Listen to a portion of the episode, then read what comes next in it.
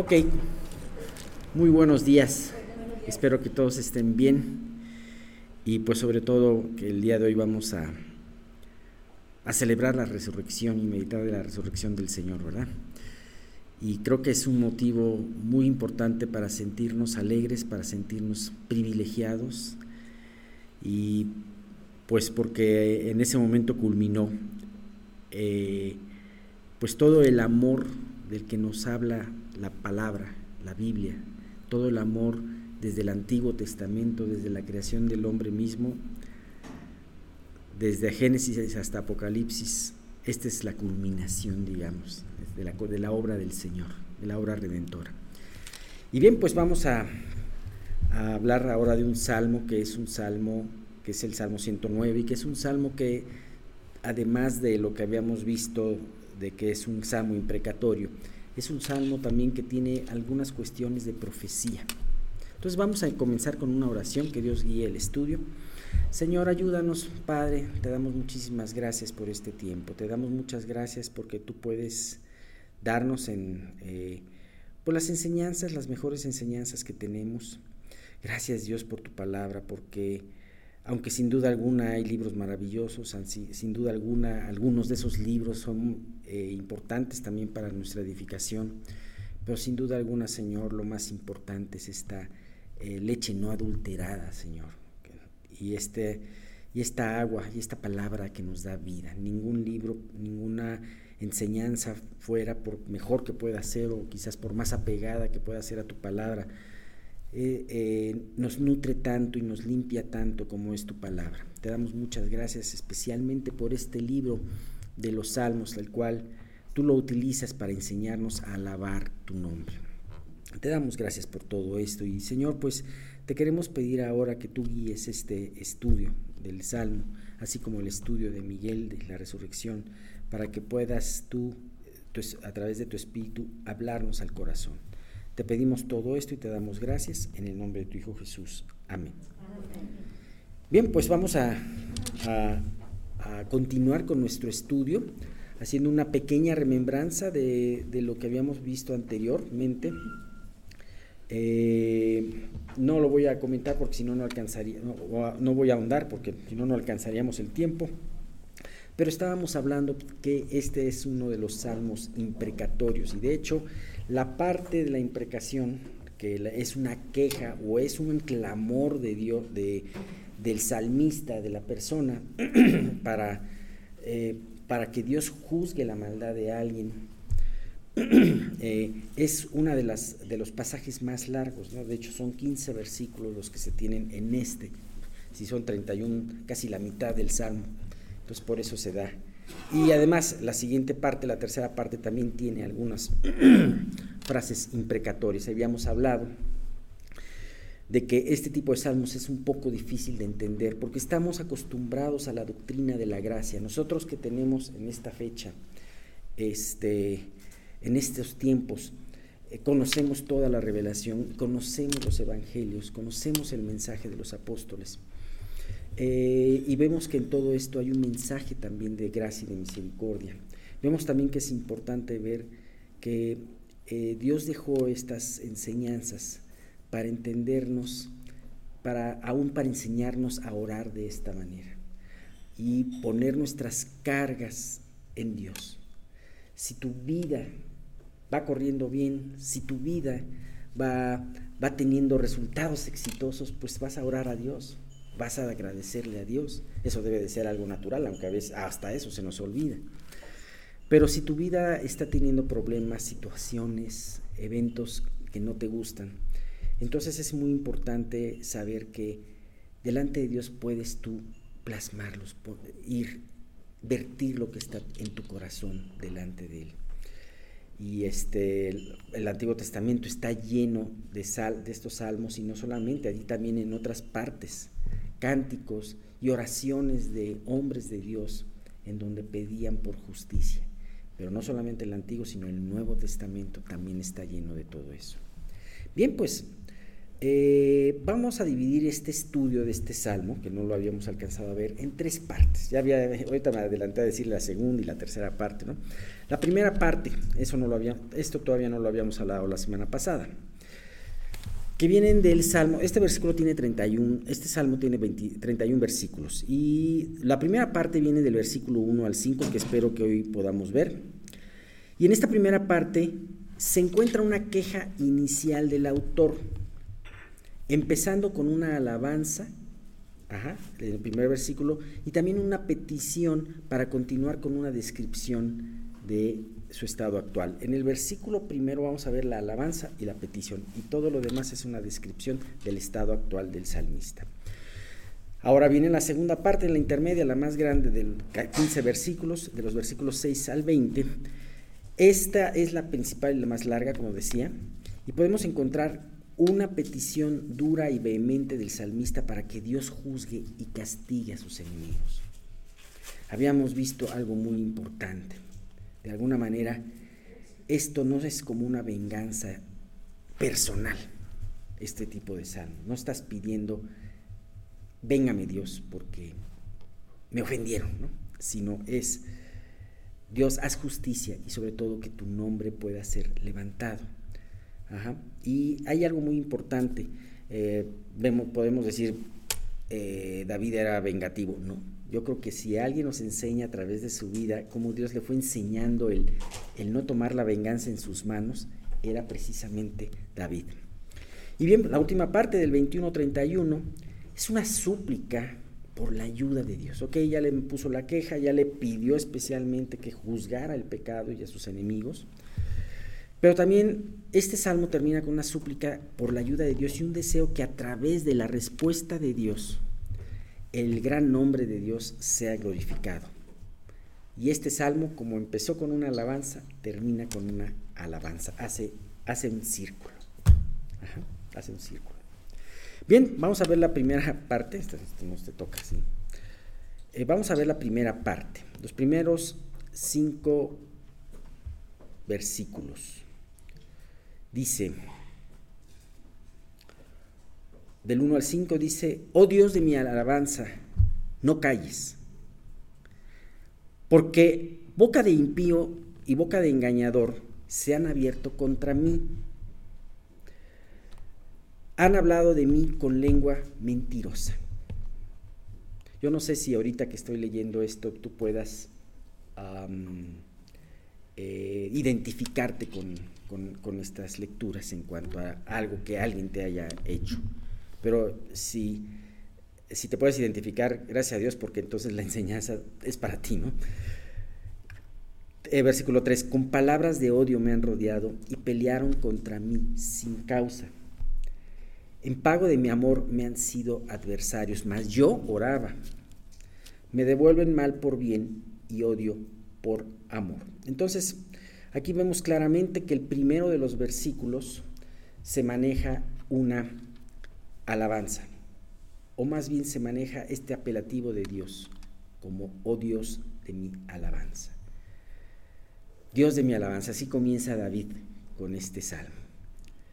En nuestro estudio de los salmos hemos visto muchas alabanzas, muchas alabanzas. Y también hemos comentado muchas veces lo necesario que es que son estas alabanzas en todo tiempo, no importa la situación en la que te encuentres.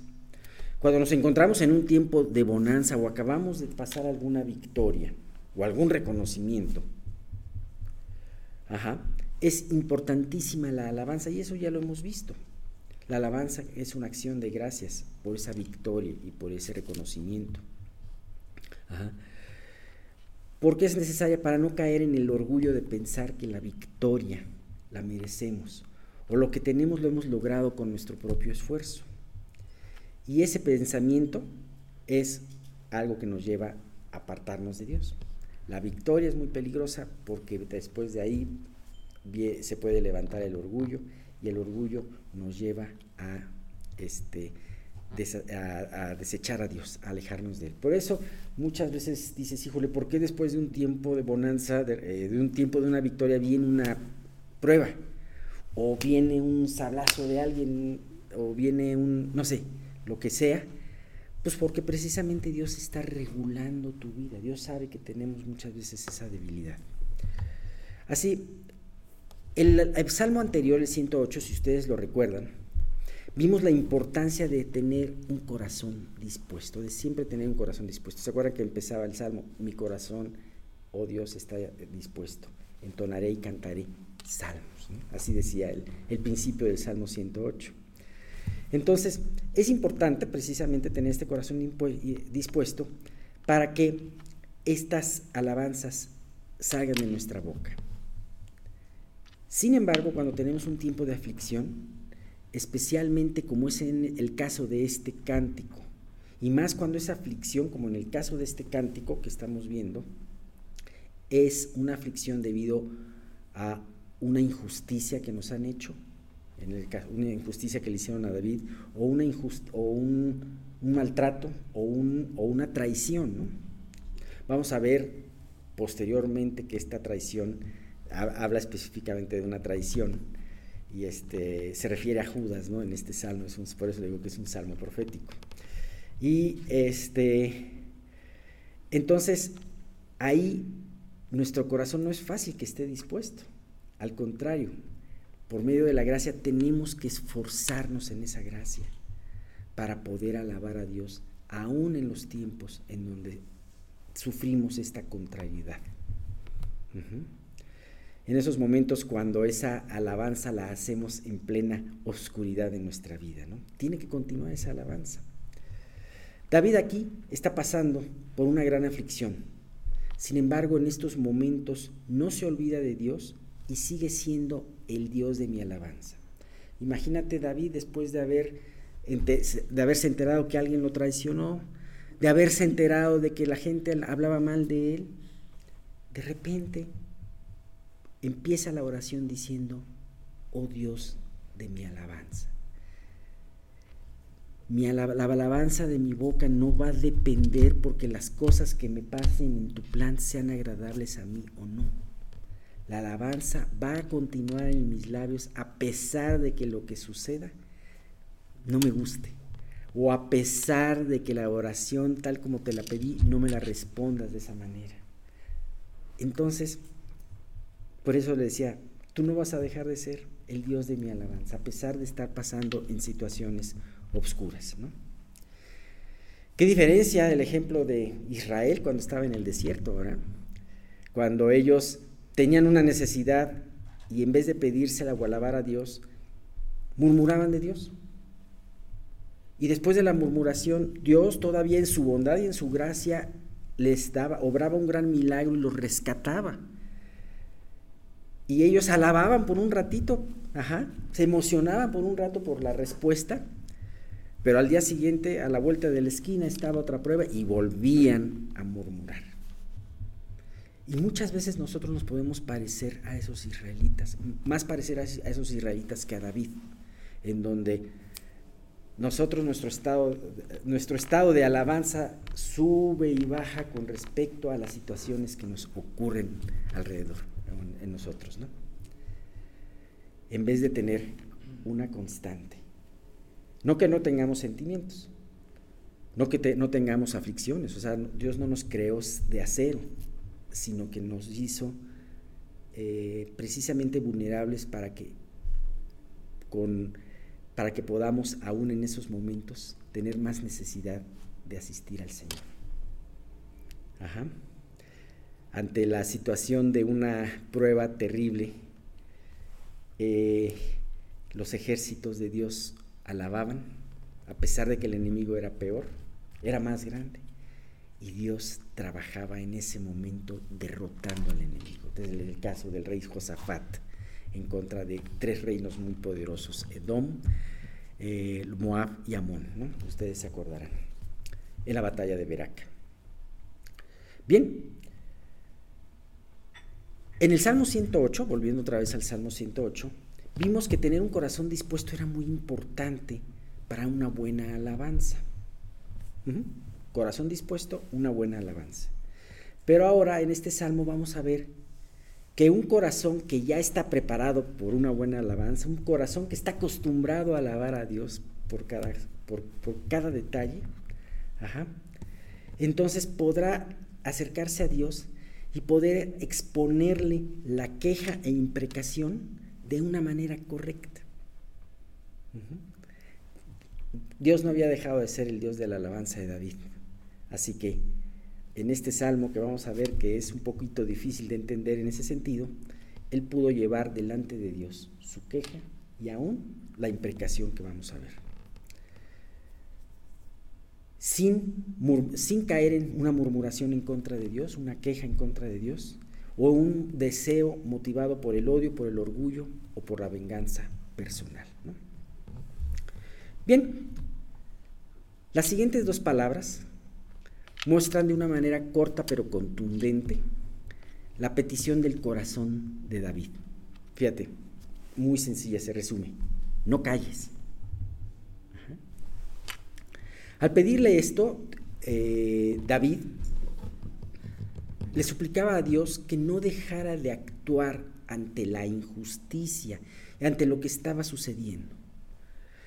David, con un corazón en su lugar, llegaba al lugar apropiado y podía decirle al Dios, a Dios, a la persona apropiada, pedirle justicia.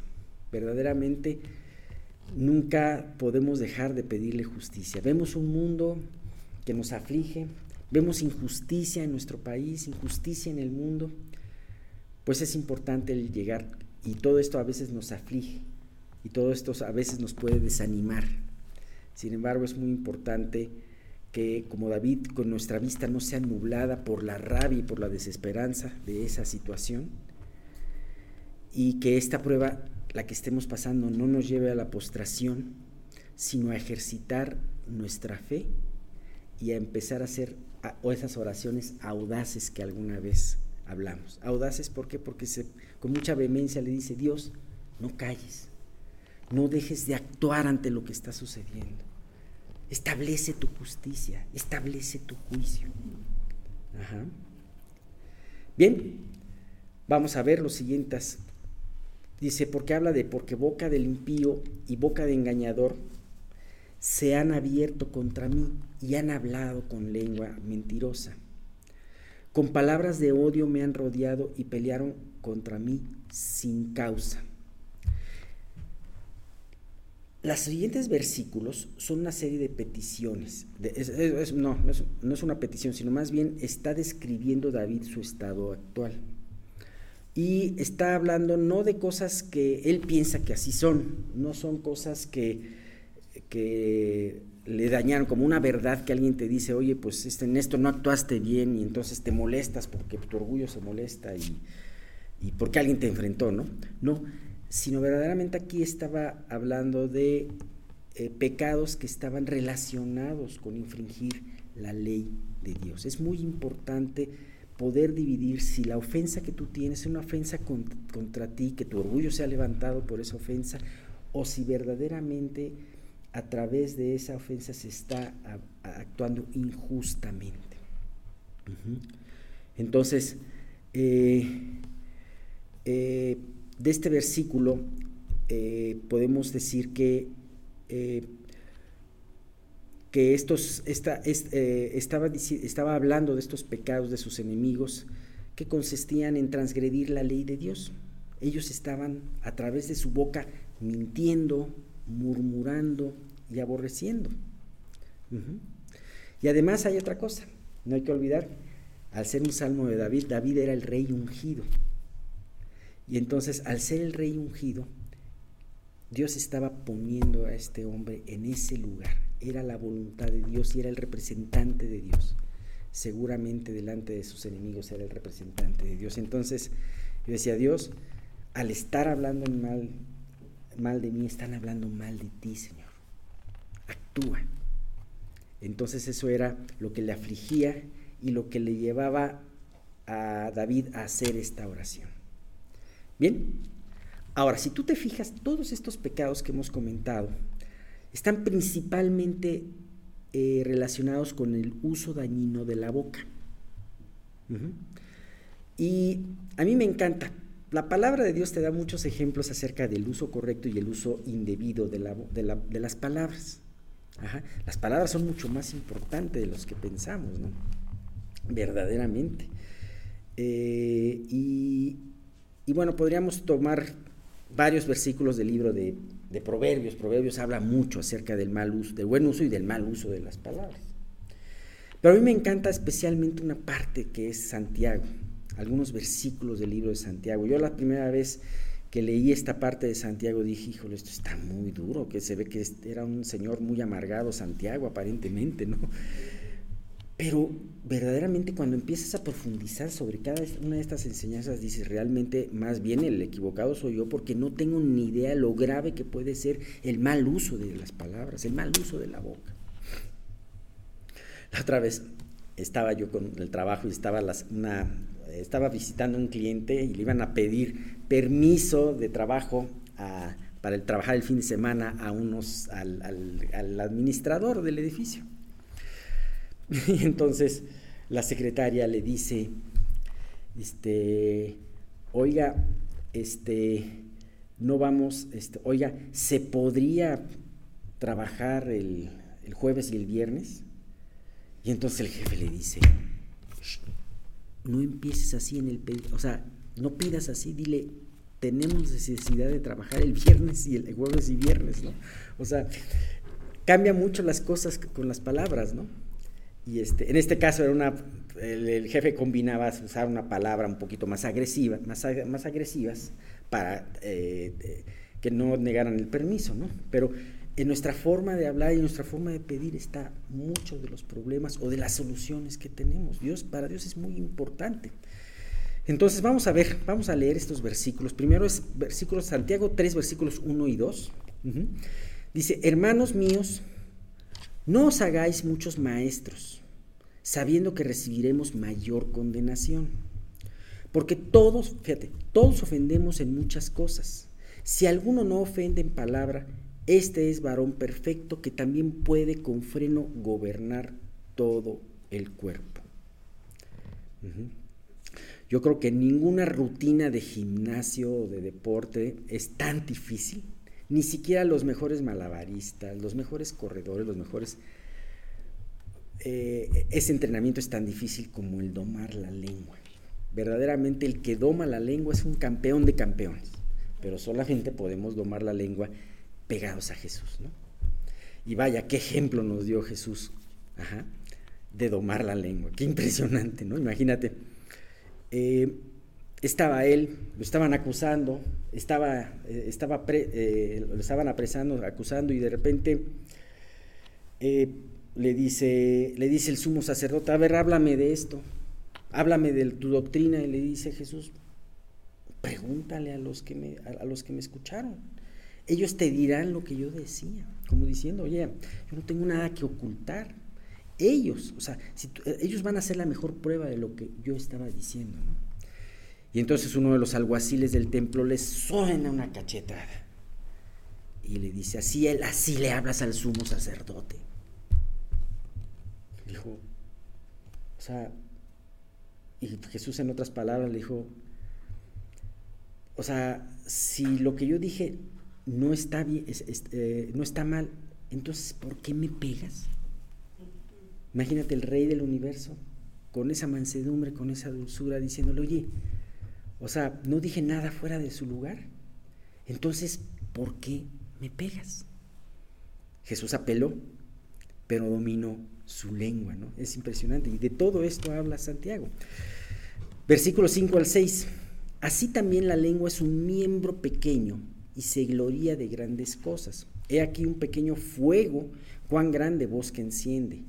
Y la lengua es un fuego, un mundo de maldad. Así la lengua está puesta entre nuestros miembros, la cual contamina todo el, cuerpo e inflama toda la rueda de la creación, es inflamada por el infierno. Hmm. ¿Sabes cómo han habido desastres y tragedias, por ejemplo, en un cine? Cuando a alguien bromista se le ocurre decir fuego y todo el mundo sale despavorido, ¿no? Ha habido ocasiones que así ha pasado, ¿no? Entonces, una pequeña palabra hace toda una tragedia, ¿no? Santiago 3 del 8 al 10 dice, pero ningún hombre puede domar la lengua, que es un mal que no puede ser refrenado, llena de veneno mortal. Con ella, con ella bendecimos al Dios y Padre y con ella maldecimos a los hombres, los cuales son hechos a la semejanza de Dios. De una misma boca proceden bendición y maldición. Hermanos míos, no conviene que estas cosas sean así hechas. Yo sé que este capítulo 3 de Santiago es, eh, sería muy, muy interesante estudiarlo con mucho detenimiento, pero ahorita no lo vamos a hacer. Más bien hablar de esas, eh, eh, de ese herir de boca que hizo los enemigos de David, ¿no? El herir de boca que hablaba también Jeremías, ¿no? Bien, en pocas palabras, con lo que hemos visto de esta parte de Santiago, la lengua es un miembro muy pequeño, pero que puede ocasionar grandes estragos en la vida propia y en la vida de los demás. La lengua puede encender un pequeño fuego a través de una, puede encender un fuego a través de una pequeña mentira. Puede ofender a los demás aún a los que más queremos, dejando cicatrices profundas en el alma. Las palabras, ya lo dice un proverbio, son como aquellas saetas agudas y venenosas. ¿Qué pasa muchas veces cuando nos enojamos? ¿Cómo atacamos? No atacamos de un golpe, de un trancazo, de una patada. Atacamos generalmente de un lenguazo, de la lengua, ¿no? eh, el mal uso de la boca denota también la falta de amor y misericordia para con los demás. Muchas veces, no solamente, y muchas veces no se lo decimos a la persona, muchas veces no somos misericordiosos en hablar la verdad. Y muchas veces también de la forma como hablamos con alguien de los demás nos lleva a denotar falta de amor y falta de misericordia. Chismes. Y entonces esto es, esto da por, por eh, eh, resultado, vidas arruinadas y relaciones arruinadas por causa de este pequeño miembro, ¿no? Chismes, malos entendidos, ofensas. Les conté que una vez mi hermano, unas amigas de un curso no le hablaron durante tres meses, simple y sencillamente por un absurdo malentendido. Hablaron y el malentendido se quitó y volvieron a, tener su amistad, ¿no? Pero es impresionante, ¿no? Ahora, aquí lo importante es cómo esto aplica a nosotros, ¿no? Es muy fácil aplicarlo. ¿Cómo usamos nuestras palabras? Y especialmente cómo las usamos cuando estamos enojados. ¿Nos gusta hablar de los eh, eh, defectos de alguien? Hablamos más de los defectos de alguien que de las virtudes de alguien. Y especialmente cuando estamos enojados con ese alguien. ¿Has probado dejar de hablar mal y mejor hacer notar más las cualidades de alguien que los defectos, aunque sea por un breve lapso de tiempo?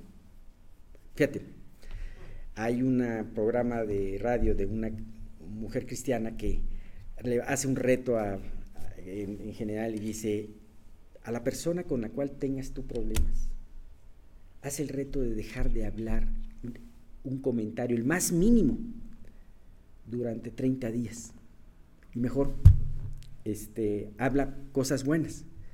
Y entonces vas a ver, cuéntame qué pasa después de que cumplas esos 30 días, ¿no? Bien, eh,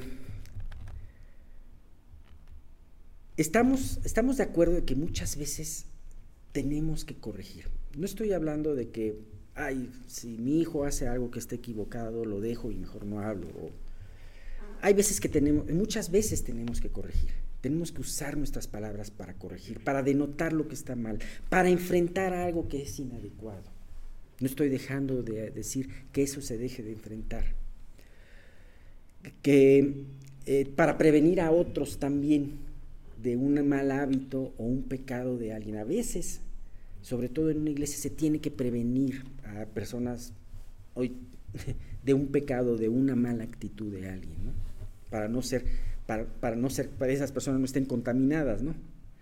Ajá. Pero cuando te refieres a aquella persona de la que estás corrigiendo y todo eso, ¿tu boca destila algo de amargura o no? Como ves, los pecados de la lengua, y aquí nos lo dice Santiago, eh, involucran muchos otros. Sin embargo, implican a los dos más importantes.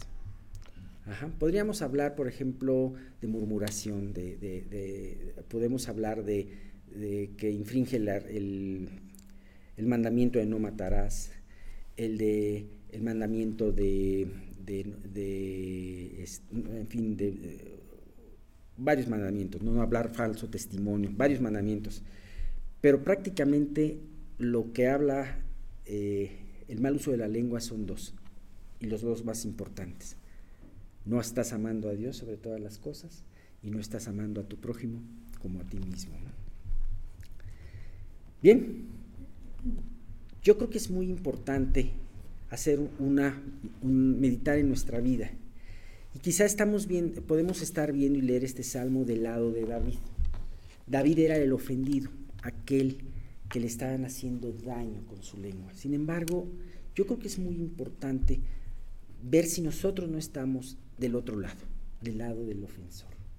Y más que ponernos como víctimas, como del lado de David, realmente poder ver en nuestra vida, bueno, ok, perfecto, sí, sí estamos conscientes que nos han ofendido. Sí, estamos conscientes de que, de que mucha gente ha, comentado y ha dicho cosas injustas, pero nosotros, ¿cómo estamos en este punto?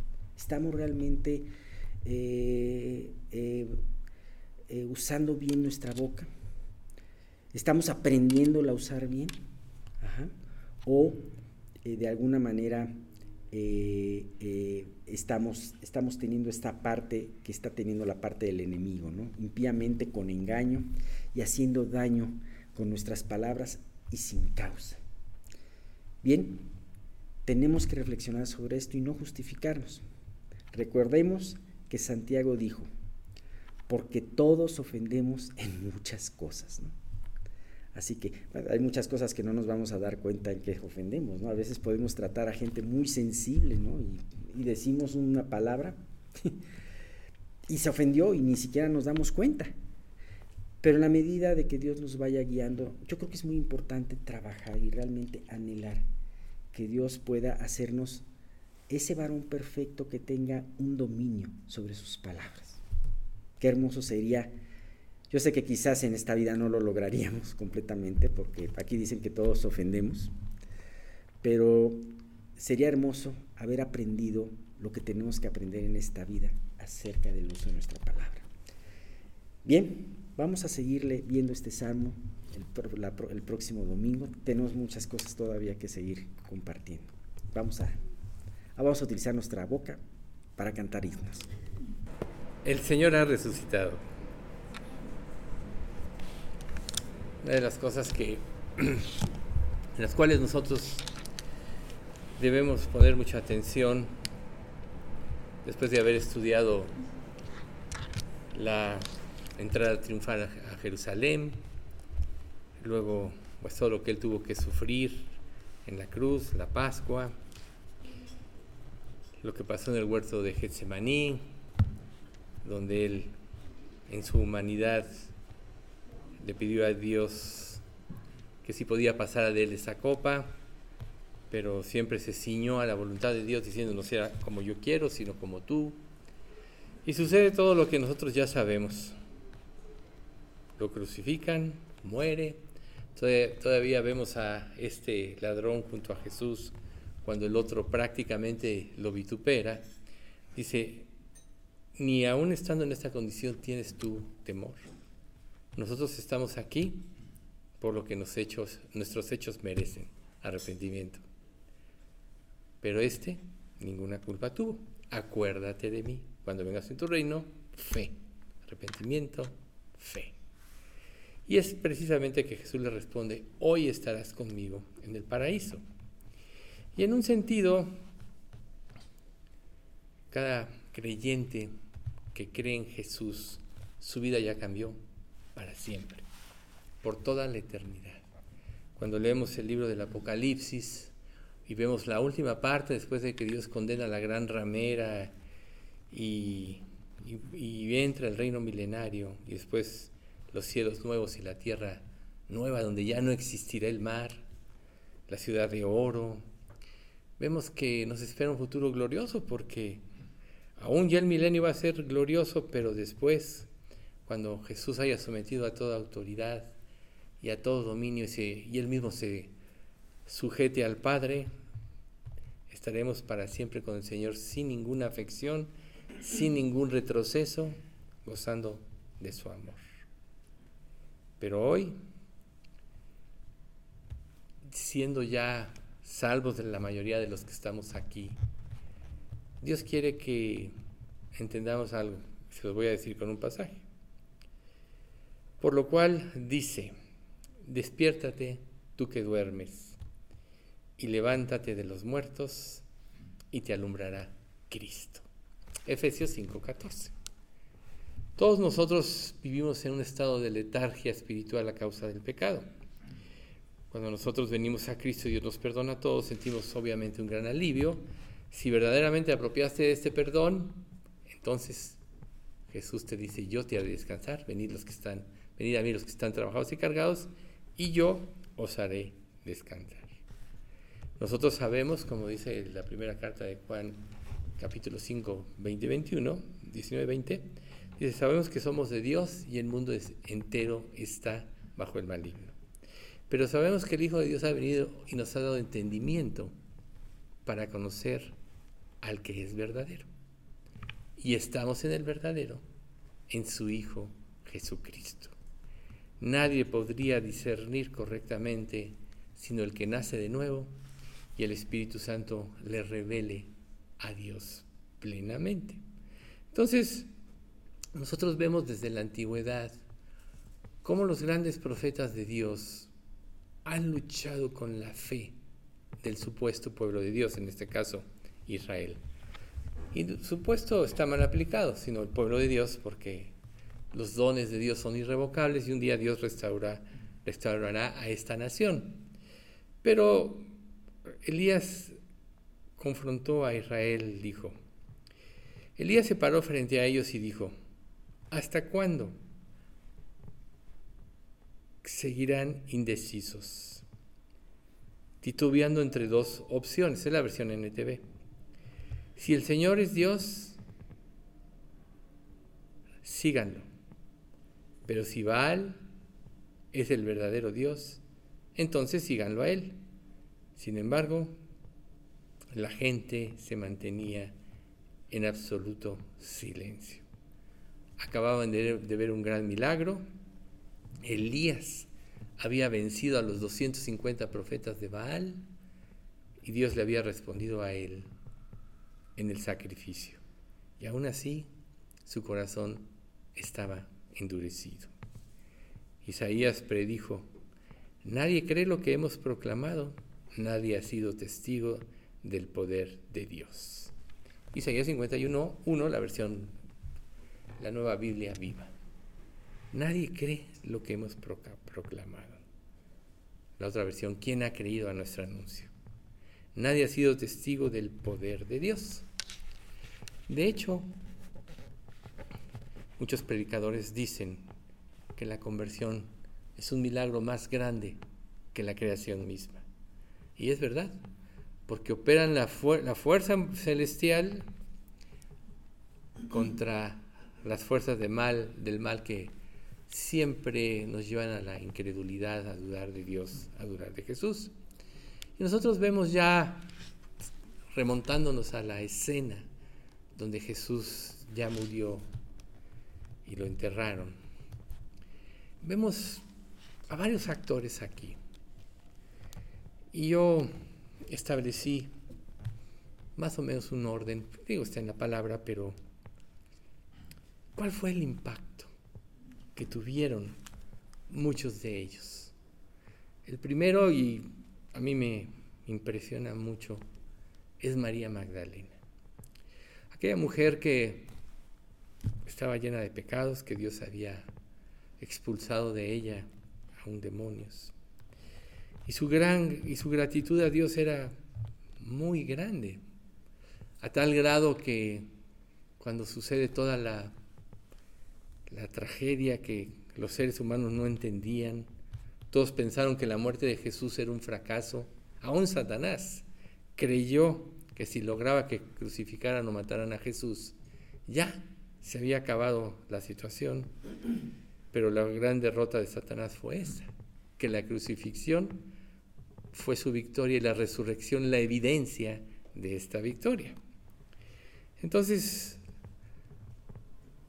María Magdalena se encontraba llorando fuera de la tumba y mientras lloraba se agachó y miró adentro. Vio a dos ángeles vestidos con vestiduras blancas, uno sentado a la cabecera y el otro a los pies, en el lugar donde había estado el cuerpo de Jesús. Apreciada mujer, ¿por qué lloras? le preguntaron los ángeles. Porque se han llevado a mi Señor, contestó ella. Y no sé dónde le han puesto. Dio la vuelta para irse y vio a alguien que estaba de pie allí. Era Jesús, pero ella no le reconoció. Apreciada mujer, ¿por qué lloras? le preguntó Jesús. ¿A quién buscas?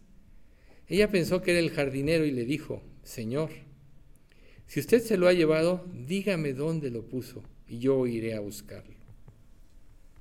María, dijo Jesús. Ella giró hacia él y exclamó, Raboni, que en hebreo significa maestro. No te aferres a mí, le dijo Jesús, porque todavía no he subido al Padre, pero voy a buscar a, a mis hermanos y diles, voy a subir a mi Padre y al Padre de ustedes, a mi Dios y al Dios de ustedes. María Magdalena encontró a los discípulos y les dijo, he visto al Señor, y les dio el mensaje de Jesús. Pensemos un poquito en esta situación. Realmente ella amaba a Jesús. Ella no quería soltarlo. El, el hecho de ir desconsolada a llorar a la tienda, quizá ella pedía ver el cuerpo para pues ver cómo estaba, ya lo habían ungido para la sepultura, etcétera, pero no se conformaba. Y fue la primera que tuvo el privilegio de ver a Jesús. Entonces, nosotros debemos de preguntarnos, muchos no discernimos cosas de la muerte y de la resurrección de Cristo, porque seguramente nuestros corazones están muy endurecidos todavía. Y están endurecidos porque no hemos visto la magnitud de nuestro pecado, ni hemos apropiado el gran perdón de Dios y su misericordia. Ella sí lo hizo. Y esa gratitud le llevó a no quedarse satisfecha con solo lo que había visto. Ella quería seguir viendo a Jesús, ¿no? Quería de alguna manera seguir teniendo contacto con su cuerpo muerto, pero Dios fue más allá. Su respuesta fue tremenda. Se manifestó a ella. Y en la vida del creyente, el grado de revelación de Dios en su, en su vida va de acuerdo al grado que le busques, de acuerdo a la gratitud que tú tengas porque por lo que Él hizo por ti en la cruz. Va de acuerdo a tu insistencia. Aquí podemos aprender muchas cosas de María Magdalena. No se conformó. Podemos recordar la escena de Israel cuando lucha con el ángel que le dice, no te soltaré si no me bendices. A veces nosotros en las pruebas en nuestra vida, cuando estamos en una gran angustia, nos ponemos a orar, orar, y quizá lleguemos al punto de decir, Señor, aquí estoy, venme, y, de acuerdo al grado de angustia y aflicción, buscamos a Dios. A veces Dios nos responde y y una vez que nos responde, se nos olvida que Él hizo el milagro y perdemos nuestra gratitud, seguimos adelante. Pero ella no dejó de ver a Cristo. Recuerden ustedes que la vez pasada introdujimos el mensaje con lo que Pablo dijo en 1 Corintios 2.2. Me propuse no saber otra cosa sino a Jesucristo y a este crucificado. Así le pasó a María. Y de hecho ella fue el instrumento que Dios usó para avisarle a sus discípulos. Y es algo aquí muy importante, dile a mis hermanos que has visto al Señor. Ella fue el instrumento que Dios usó. Dios ve el corazón de cada uno de nosotros. Sabe perfectamente lo que hay. De hecho, sabe más que lo que nosotros siquiera entendemos de nosotros mismos o discernimos. Pero cuando un corazón es recto para con Dios, Él no tiene problemas en revelarse. Y muchas veces Él no se revela porque nuestro corazón siempre lucha. Como le dijo Elías al pueblo de Israel, ¿hasta cuándo claudicaréis entre dos pensamientos? ¿Hasta cuándo? ¿Que no has visto los milagros de Dios? ¿Qué no has visto la nueva vida que yo te he dado porque has confiado en mí? ¿Qué no has visto mi poder? Y, y bueno, a veces nosotros somos ingratos. Vamos a la otra siguiente escena, los que iban al camino de Maús. Y aquí, dos de ellos iban el mismo día a una aldea, aldea llamada Emaús que estaba a 70 estadios de Jerusalén. E iban hablando entre sí de todas aquellas cosas que habían acontecido. Sucedió que mientras hablaban y discutían entre sí, Jesús mismo se acercó y caminaba con ellos. Mas los ojos de ellos estaban velados para que no le conociesen. Y les dijo, ¿qué platicáis? ¿Qué pláticas son estas que tenéis entre vosotros mientras camináis? ¿Y por qué estáis tristes? Respondiendo uno de ellos, que se llamaba Cleofas, le dijo, ¿eres tú el único forastero en Jerusalén que no ha sabido las cosas que en ella han acontecido en estos días? Entonces él les dijo, ¿qué cosas? Y ellos le dijeron, de Jesús Nazareno, que fue varón profeta poderoso en obra y en palabra delante de Dios y de todo el pueblo y como le entregaron los principales sacerdotes y nuestros gobernantes a sentencia de muerte y le crucificaron, ¿y cómo le entregaron? Pero nosotros esperábamos que Él era el que había de redimir a Israel. Y ahora, además de esto, hoy es el tercer día que esto ha acontecido. Aunque también nos han asombrado algunas mujeres de entre nosotros, las cuales antes del día fueron al sepulcro, y como, y como no hallaron su cuerpo, vinieron diciendo que también habían visto visión de ángeles, quienes dijeron que Él vive. Y fueron algunos de los nuestros al sepulcro y hallaron, así como las mujeres habían dicho, pero a Él no le vieron. Entonces Él les dijo, oh insensatos, y tardos de corazón para no creer todo lo que los profetas han dicho. ¿No era necesario que el Cristo padeciese estas cosas y que entrara en su gloria? Y comenzando desde Moisés y siguiendo por todos los profetas, les declaraba en todas las escrituras lo que de él decían. Llegaron a la aldea donde iban y él se hizo como que iba más lejos. Mas ellos le obligaron a quedarse diciendo, quédate con nosotros, porque se hace tarde y el día ya ha declinado. Entró pues a quedarse con ellos y aconteció que estando sentado con ellos a la mesa, tomó el pan y lo bendijo, lo partió y les dijo. Entonces les fueron abiertos los ojos y le reconocieron. Mas él desapareció de su vista y se decían el uno al otro, ¿no ardía nuestro corazón en nosotros mientras hablaba en el camino y cuando nos abría las escrituras? Y levantándose en esa misma hora volvieron a Jerusalén y, hallaron a los once reunidos y a los que estaban con ellos que decían, ha resucitado el Señor, verdaderamente, y ha aparecido a Simón. Aquí vemos otra escena. Muchos podemos comentar muchas cosas que vemos en la Biblia, muchas de ellas quizá no comprendamos o no comprendemos aún. Pero tiene mucho que ver la consagración, nuestro deseo de estar con Jesús. Estos hombres, se menciona el nombre de Cleofas, uno de ellos, iban desconsolados porque igual no entendían el plan de Dios. ¿Cuántas veces nosotros no pasamos por pruebas o vivencias de nuestra vida y nos quejamos con, contra Dios o le perdemos la confianza porque no entendemos su plan?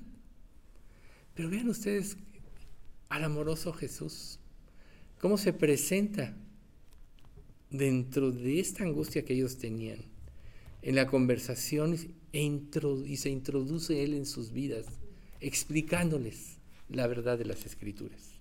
Aquí es impresionante cómo se menciona en este pasaje que les abre tanto el Antiguo como el Nuevo Testamento, bueno, más bien, el Antiguo Testamento en este caso todavía, de todas las cosas que de Él se, revelaban, o sea, se decían. Y para nosotros debe ser muy importante saber que Jesús está manifestado en toda su palabra.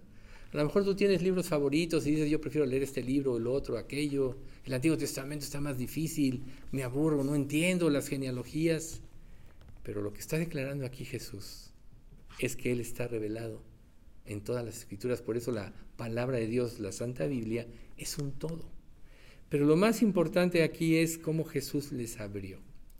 Jesús les decía a sus discípulos, yo no los voy a dejar huérfanos, os conviene que yo me vaya, porque si me voy, os enviaré al Espíritu Santo.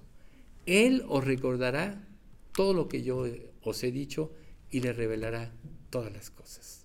Cosas que nosotros, después de siglos, sabemos con certeza que sí, Dios siguió actuando a través de los apóstoles y como aún usó a Judas, su hermano, aquel que no creía en él al principio para poder hacer o desarrollar una epístola. ¿Cuál es la actitud que nosotros tenemos, por tanto, en nuestra relación con Dios?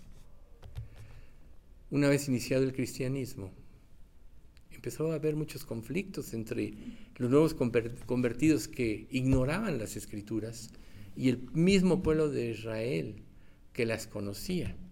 Pero había una situación muy peculiar, había incredulidad. Le era más fácil a los gentiles entender. Por decir, aquellos que nunca han oído, verán y entenderán. Y los que su corazón estaba preparado para ello, no entendían, no veían. Ya les platiqué la vez pasada de este hombre judío con el que pude hablar. Cómo, o sea, conoce, pero no entiende, porque está velado. Y nosotros puede estar velado Jesús todavía por nuestra falta de disposición de buscarle y de vivir. ¿Qué es lo más importante en nuestra vida? Tenemos que evaluar. ¿Qué es lo más importante? Primero, que Dios se revele a tu vida y te dé la salvación.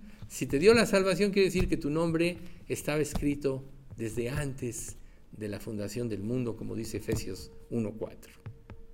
Estaba escrito. Dios te seleccionó no por lo que tú hayas hecho, por lo bueno que, que, creas que hiciste, las buenas obras, o por las buenas obras que sabía que ibas a hacer. No, solo por su misericordia y de acuerdo a su propósito. Ya de ahí, en nosotros debería haber una gratitud muy grande. Y aquí estamos viendo nosotros en estas personas ese corazón, ese espíritu que Dios quiere que tengamos para con nuestra relación con Él. Pero cuando no se da eso, somos como los fariseos y los saduceos. La dureza de nuestro corazón nos impide creer. La dureza de nuestro corazón nos impide dar pasos de fe que le glorifiquen. Muchas veces inclusive le queremos robar la gloria a Dios, sabiendo que todo proviene de Él. Un mensaje como este no es la persona que lo está exponiendo. Nosotros le pedimos al Espíritu Santo que sea Él el que hable, porque nosotros no hay nadie. Nadie sería capaz de enseñar estas verdades, o nadie sería capaz de hacer que penetren a nuestro corazón si no fuera el Espíritu Santo. Por eso solo la gloria es para Él. Pero miren lo que, lo que dijo Pablo. Porque si no hay resurrección de muertos, tampoco Cristo resucitó. Y si Cristo no resucitó, vana es entonces nuestra predicación, vana es también vuestra fe. Y somos hallados falsos testigos de Dios, porque hemos testificado de Dios que Él resucitó a Cristo, al cual no resucitó, resucitó, si en verdad los muertos no resucitan. Porque sí, los muertos, porque si los muertos no resucitan, tampoco Cristo resucitó. Y si Cristo no resucitó, vuestra fe es vana, aún estáis en vuestros pecados. Este estudio es, habla de la resurrección. Nosotros sabemos que Cristo resucitó. Nosotros sabemos perfectamente bien que ascendió, que su impacto fue tan grande que hoy vivimos en el año 2023 de la era de Cristo. Marcó un cambio de época. Así es el cambio de vida cuando nosotros tenemos contacto con Cristo. Si nuestra vida no cambia, nos estamos engañando a nosotros mismos. Es necesario que nuestra vida cambie. Y cuando Pablo entendió en esto, lo dijo de esta manera, la versión NTV, sé que conocen este pasaje. Quiero conocer a Cristo y experimentar el gran poder que lo levantó de los muertos. Quiero sufrir con Él y participar de su muerte para poder experimentar de una u otra manera la resurrección de los muertos. ¿Quién se atrevería a decir que quiere sufrir? ¿Quién? Ninguno de nosotros quiere sufrir. Nosotros vemos que es inevitable que mientras estemos, mientras estemos en este mundo y tengamos pruebas, pues vamos a sufrir por otra cosa. Pero decir como Pablo, no nada más quiero experimentar el gran poder, sino también quiero participar de su muerte y de experimentar su resurrección. Y esa es una realidad en la cual nosotros debemos tener conciencia. Para poder experimentar en nuestra vida el poder de su resurrección, primero tenemos que morir a nosotros. Porque si no morimos a nosotros, siempre se va a oponer nuestro yo. Aquel ser que es, que egoísta, que solo quiere su complacencia, no importa si es a través del pecado, no le importan los demás si Él está primero.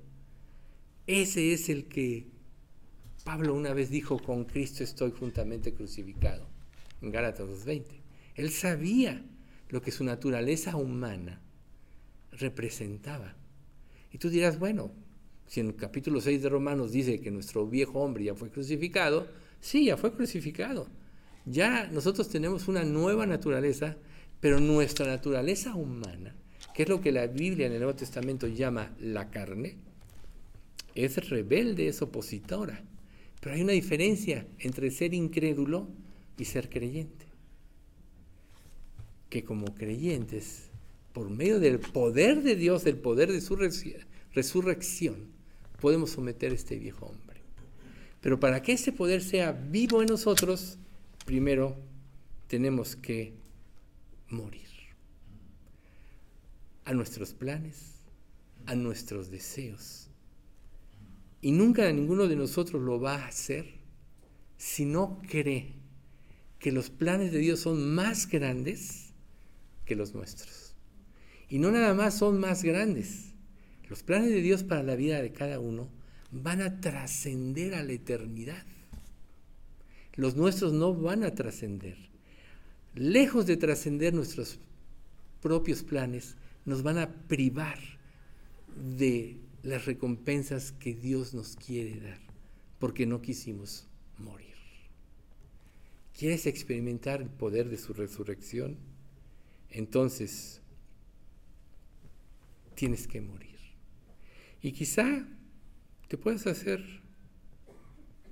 algunas preguntas. ¿Y en qué consiste este poder?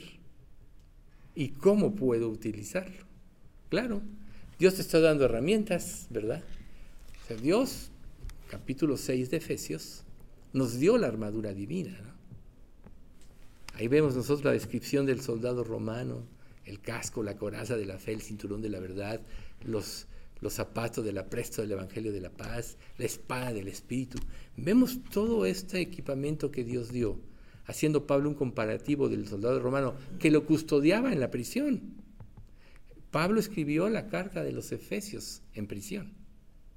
Quizá él pudo haber dicho, como Juan, haya sentenciado a la isla de, de Patmos a morir, que por cierto se dice que sí lo soltaron al último. Pero dice, ya no, estoy, estoy inútil, ya no voy a poder hacer nada, ¿no? Quizá Dios nos lleve a lugares donde tenemos que morir para verdaderamente usarnos. Nosotros no sabemos. Nosotros somos, si realmente nos convertimos, ya solo somos instrumentos en las manos de Dios. Para glorificarle tenemos que seguir el camino de, su voluntad. Nosotros ya sabemos que Jesús nunca pecó, nunca desobedeció, siempre se sometió a Dios y por eso pudo ser el autor de eterna salvación a los que obedecen. Y Dios nos dejó, nos dejó a su iglesia, a cada creyente en lo particular, como un instrumento. Pero la eficacia de ese instrumento es precisamente someterse a Dios, morir a todo lo que Él es o desea para dar paso al plan de Dios. Entonces, nosotros tenemos que comprender en primera instancia lo que significó el sacrificio que Él hizo en la cruz. Significó nuestra redención al costo de un dolor infinito en su ser. Nadie lo hubiera podido pagar más que Dios mismo. Eso es lo que muchos no entienden. A veces le atribuyen o le dan alguna, digamos, alguna honra a ciertas personas que ante los ojos de la humanidad han sido seres muy espirituales o grandes líderes. Pero todos ellos murieron, no vencieron el pecado. Ahí están sus tumbas. Aquí lo importante del poder de la resurrección de Cristo es que Él venció el pecado. Es que se cumplió, hace rato hablábamos de que Jesús les explica a los, a los del camino de Maus desde el Antiguo Testamento. Imagínense cuando Cristo les, dije, les dice, el arca fue la provisión que yo mandé para el que creyera. Y solo se, salvó Noé y su familia, ocho, ¿no? Y luego vemos cómo Dios rescató a Lot de Sodoma y de Gomorra, ¿no? Muchos critican a Lot, pero en realidad Lot, en el capítulo 11 de, de Efesios, es vindicado, ¿no? Ese hombre afligía su alma justa viendo los hechos injustos cada día que sucedían ahí. O sea, Dios lo vindica. ¿Ok? ¿Quién es un creyente perfecto? ¿Quién no se ha ido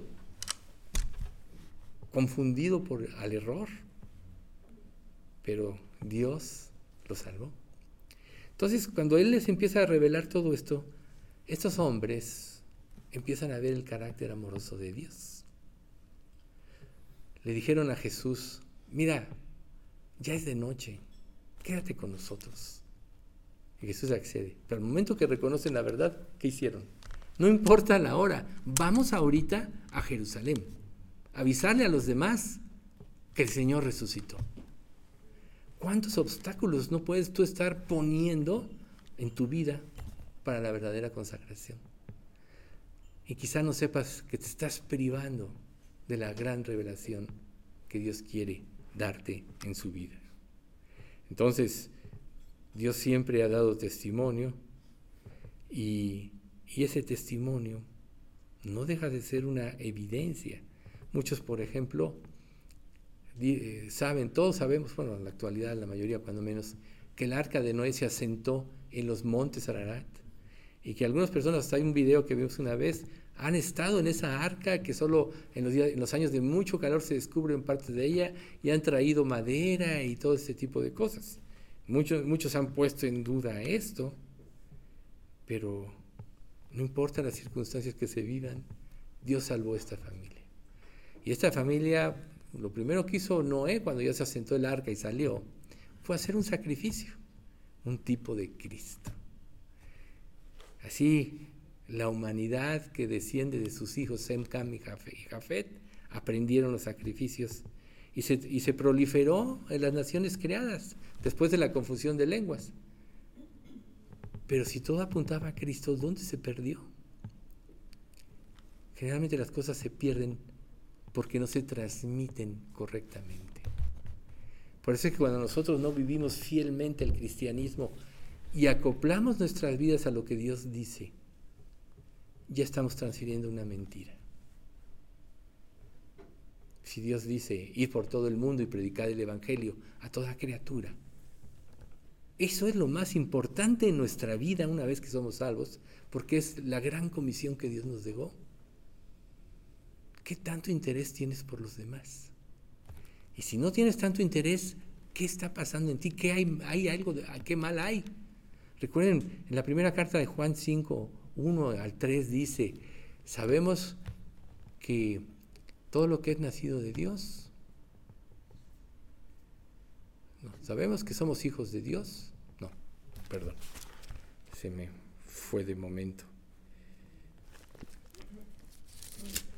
Dice, todo aquel que cree que Jesús es el Cristo es nacido de Dios y conoce a Dios, la fe que salva. Todo aquel que ama al que engendró, o sea, Dios, ama al que ha sido engendrado por Él, o sea, Jesucristo. Y nosotros sabemos que somos hijos de Dios. Ah, pues ese es el amor a Dios. Perdón, el 2. Pero, pero, pero esto conocemos que amamos a los hijos de Dios. Cuando amamos a Dios y guardamos sus mandamientos. en estos dos versículos, primero, 1 y 2, de la primera carta de Juan, Dios te dice, si me amas vas a amar a quien yo envié. Y si amas a quien yo envié, vas a amar a todos los engendrados por mí, a todos los hijos de Dios. Cuando nosotros fallamos en esto, es porque no hemos comprendido la grandeza del amor de Dios. Es porque no nos hemos humillado lo suficiente delante de aquel que dio todo por nosotros. Entonces, vemos, por ejemplo, después del diluvio y años después, la Pascua, donde Dios libera a Israel a través de las diez plagas. La última fue tremenda cuando los dejan ir, pero muchos en su corazón se regresaron al mundo. ¿Cuántos de nosotros no tomamos decisiones importantes y luego nuestras convicciones se, se empiezan a disipar? ¿Por qué? Porque no tenemos esa alta relación con Dios que nos lleva a actuar como los dos del camino de Maús. cuando a ellos se les revela la escritura, ya no importó su comodidad, ni dónde estuvieran, si ni si era de noche, si a lo mejor los asaltaban o se perdían por la oscuridad. Vamos ahorita a avisarles a los discípulos. Entonces, nosotros vemos que todo lo que Dios escribió nos lo dice en un pasaje, Romanos 10:4, porque el fin de la ley es Cristo, para justicia a todo aquel que cree. El propósito de las escrituras siempre nos va a trasladar al Hijo de Dios y a vivir la vida que Él quiere que vivamos. Eso le dijo Dios a Israel cuando recién habían salido de Egipto, cuando instituye la, Pascua. En Éxodo 12, 1 y 2 dice, mientras los israelitas todavía, todavía estaban en la tierra de Egipto, Él les dio la siguiente instrucción a Moisés y a Aarón. A partir de ahora, este mes será el primer, el primer mes del año para ustedes. Para Israel acaba de empezar su año. Porque Dios les cambió la vida. Porque todo lo demás quedó atrás. A partir de Dios, nuestra vida es nueva. Todo lo pasado ya quedó perdonado. A lo mejor en tu conciencia todavía tienes cosas malas que hiciste. Pero si apropiaste el perdón de Dios ya no hay culpa. A lo mejor todavía guardas resentimientos de tu vida pasada por lo que te hicieron. Y ahí la importancia de este salmo que está exponiendo Alex. Cuando Dios ya te perdonó a ti. Y si ya te perdonó a ti, es tan grande el perdón que solo queda el amor. Por eso sabemos que amamos a los hijos de Dios cuando amamos a Dios y guardamos sus mandamientos. Claro, este pasaje especialmente habla de creyentes especialmente la comunidad de la iglesia. Entonces, cuando nosotros nos convertimos es nuestra Pascua, es Cristo. Ya nuestra vida quedó atrás. Hebreos 13 te dice algo muy importante. Y esto que te dice Hebreos 13 es que si tú realmente pones la confianza en Él, Él se va a encargar de todo. 20 y 21. Y el Dios de paz, que resucitó de los muertos a nuestro Señor Jesucristo, el gran pastor de las ovejas, por la sangre del pacto eterno, os haga aptos en toda obra buena para que hagáis su voluntad, haciendo Él en vosotros lo que es agradable delante de Él por Jesucristo, haciendo Él en vosotros lo que es agradable delante de Él por Jesucristo. Por eso es tan importante que nosotros meditemos si en nuestra vida realmente hay una evidencia de que hemos resurgido a una nueva vida. ¿Hasta qué grado? Debemos preguntarnos. ¿Estamos viviendo en la consagración? ¿Qué significa estar consagrado? Vivir para Cristo, hacer su voluntad, obedecer todo lo que Él nos manda. ¿No es acaso tiempo hoy de quitar todo el lastre de nuestra vida.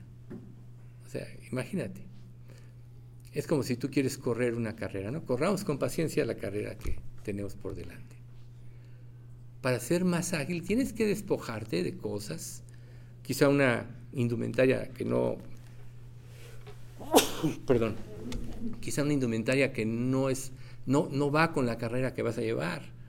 A lo mejor buscamos zapatos adecuados, tenis adecuados, ropa ligera, ¿no? O sea, cosas así para estar ágiles en la carrera. Y no podemos correr con un abrigo o con cosas así llenas de peso, y las bolsas llenas de cosas que traemos. Nos va a estorbar. Tenemos que despojarnos, ¿sí? Y entonces Dios está diciendo el primer pasaje que dijimos hoy, al principio del estudio. Despiértate o levántate tú que duermes, y te alumbrará Cristo. Ahora sí que, dicho en lenguaje coloquial, ponte las pilas. ¿Por qué? Necesitamos nosotros realmente empezar a vivir la vida que Dios quiere que vivamos. Entonces, si nosotros vivimos de esta manera, Él, va a tomar el control de todo. Dice Lucas 18:8, les digo, Él pronto les hará justicia pero cuando el Hijo del Hombre regrese, ¿a cuántas personas con fe encontrará en la tierra? Esa es la versión NTV. ¿A cuántas personas? ¿Realmente tú tienes fe? Jesús dijo, el que tuviere fe y no durare, no solo haría, no solo haría esto de la higuera, sino que si dijere a un monte, desarráigate y échate en el mar, le será hecho. Y todo lo que pidas en oración, creyendo, lo recibiréis. ¿Qué nos puede, qué nos puede ayudar a creer sin dudar? ¿Qué nos puede ayudar a creer sin dudar? ¿Saben ustedes que lo que nos hace dudar es la mala conciencia? Cada vez que tú pides algo, cuando tu vida no está limpia delante de Dios, o hay algún pecado no confesado, alguna forma de vida que no quieres soltar, esa misma conciencia es como si te dijera, tú no mereces que Dios te responda porque has hecho esto malo. Tú no lo mereces. Pero cuando tú tienes una limpia conciencia delante de Dios, no hay obstáculo para, para dudar. O sea, Dios ya pagó por ti. Pagó por todos los pecados, no nada más de tu vida pasada y presente, sino de la, de la futura. Y en un término más amplio, de toda la eternidad.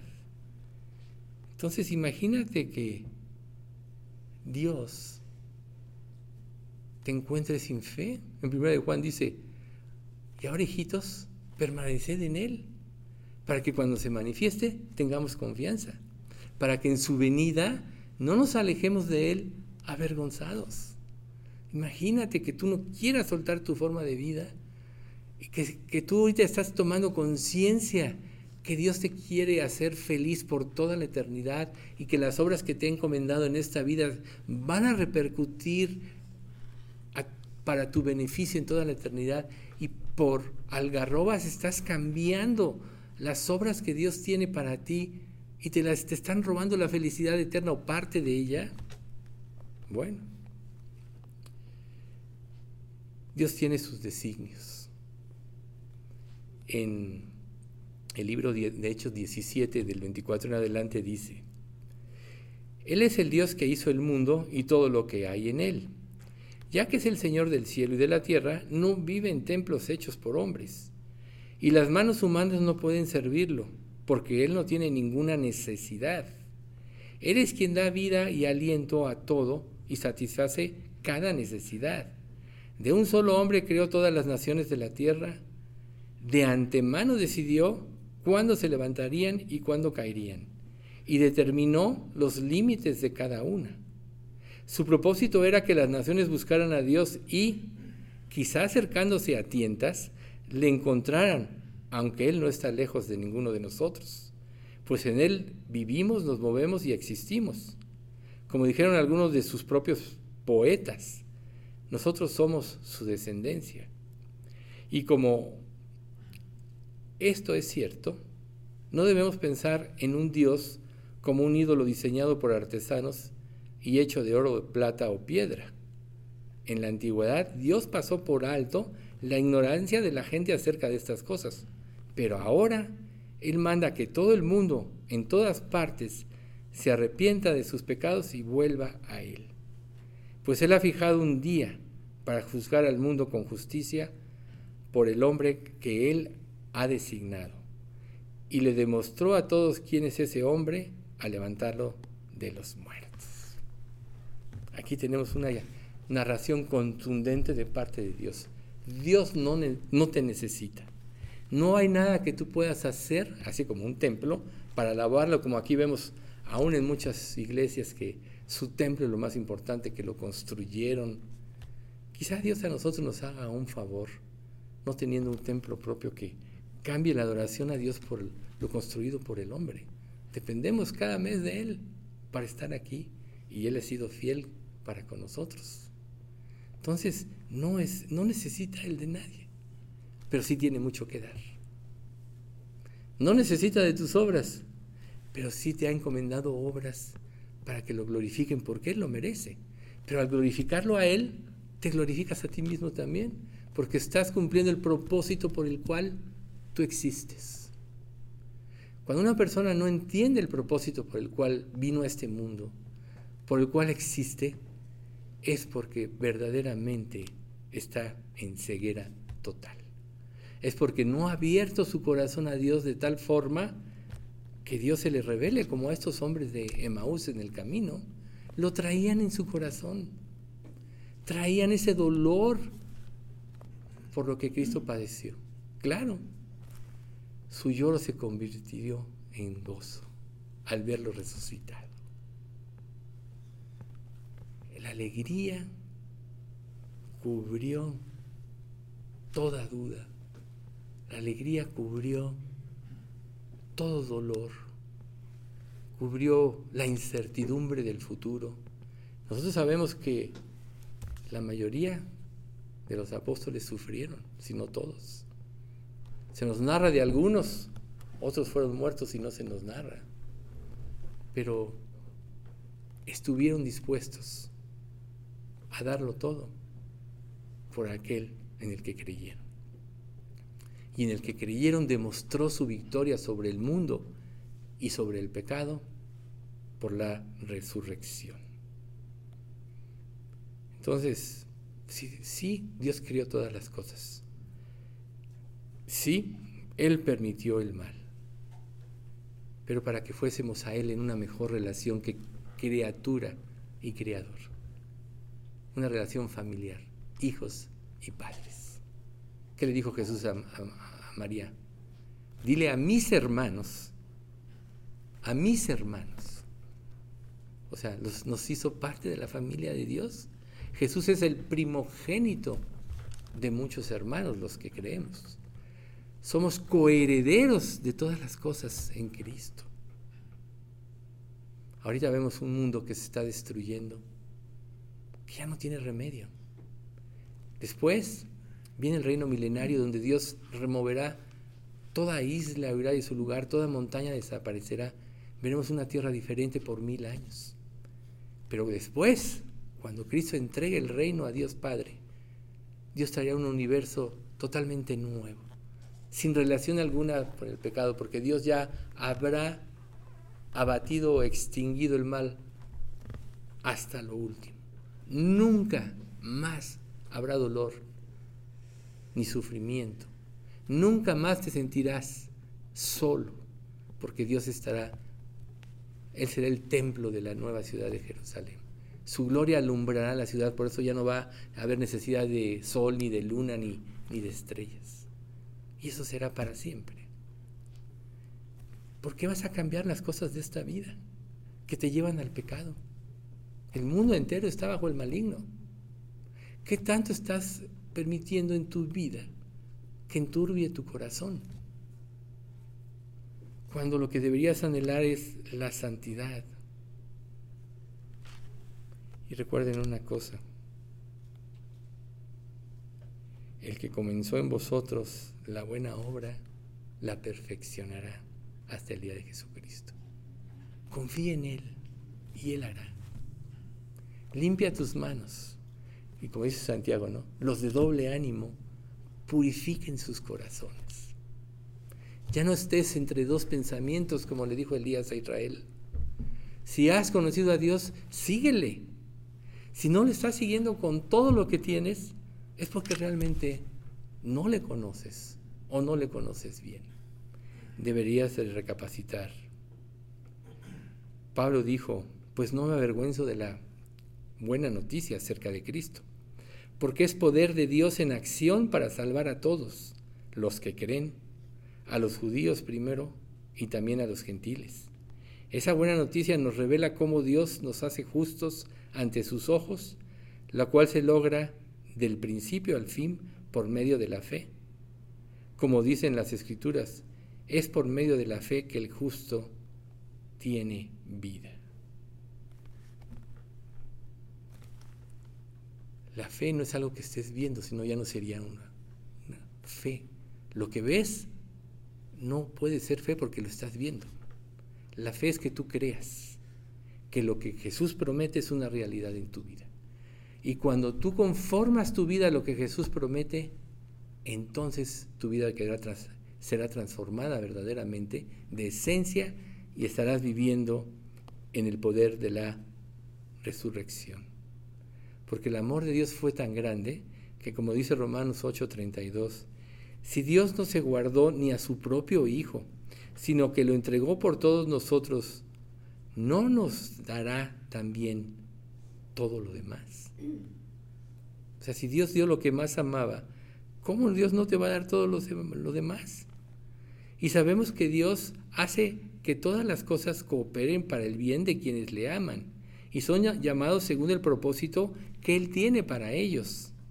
Pues Dios conoció a los suyos de antemano y los eligió para que llegaran a ser como su Hijo, a fin de que su Hijo fuera el Hijo mayor entre muchos hermanos.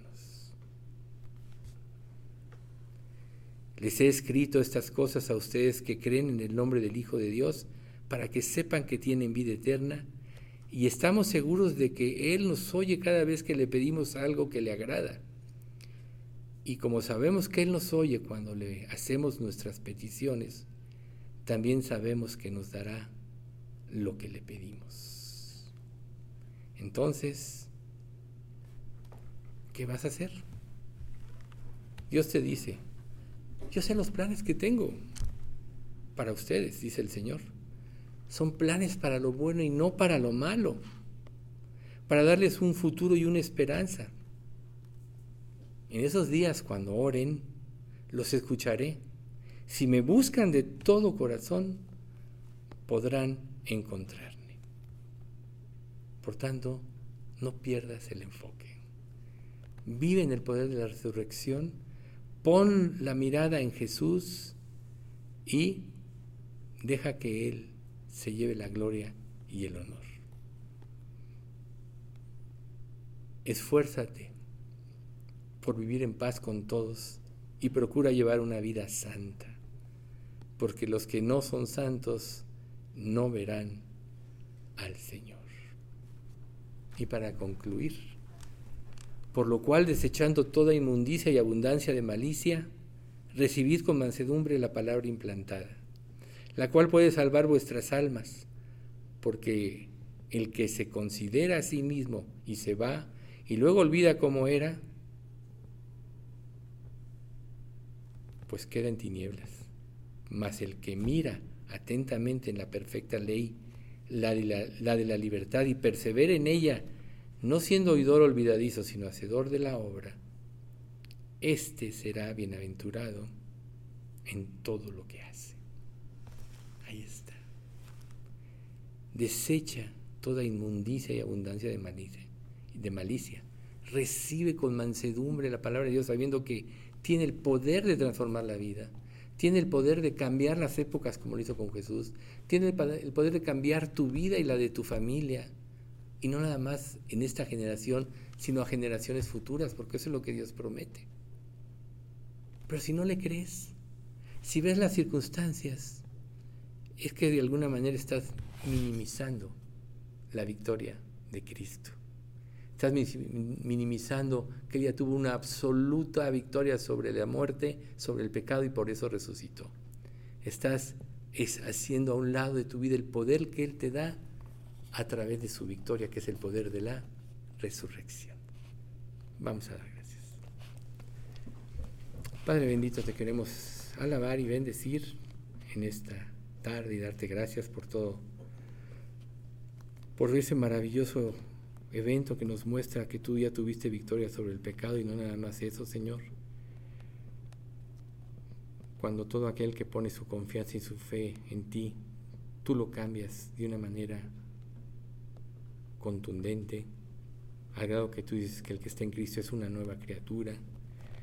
Nosotros ahora, Padre, queremos vivir como nuevas criaturas, queremos vivir en el poder de tu resurrección podemos vivir, queremos vivir de acuerdo a tu palabra que nos hace ver con claridad todas las cosas, sobre todo el engaño del pecado, pero lo más importante, como aquellos del camino de Maús, cuando tú te les revelaste, que te vieron como el Dios vivo y resucitado, haz esto en nuestras vidas, Padre mío. Señor, no dejamos de rogarte por todos nuestros enfermos, Sabemos, Padre, que tú has permitido pruebas diferentes, pero son para purificar y limpiar a tu iglesia.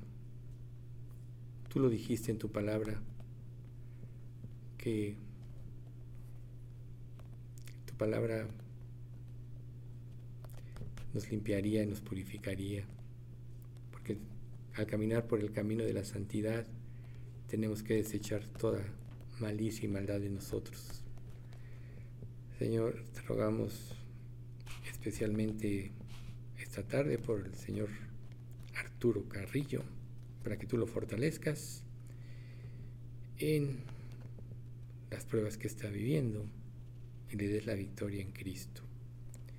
Todo esto, Padre, te lo pedimos en nombre de Cristo Jesús. Amén.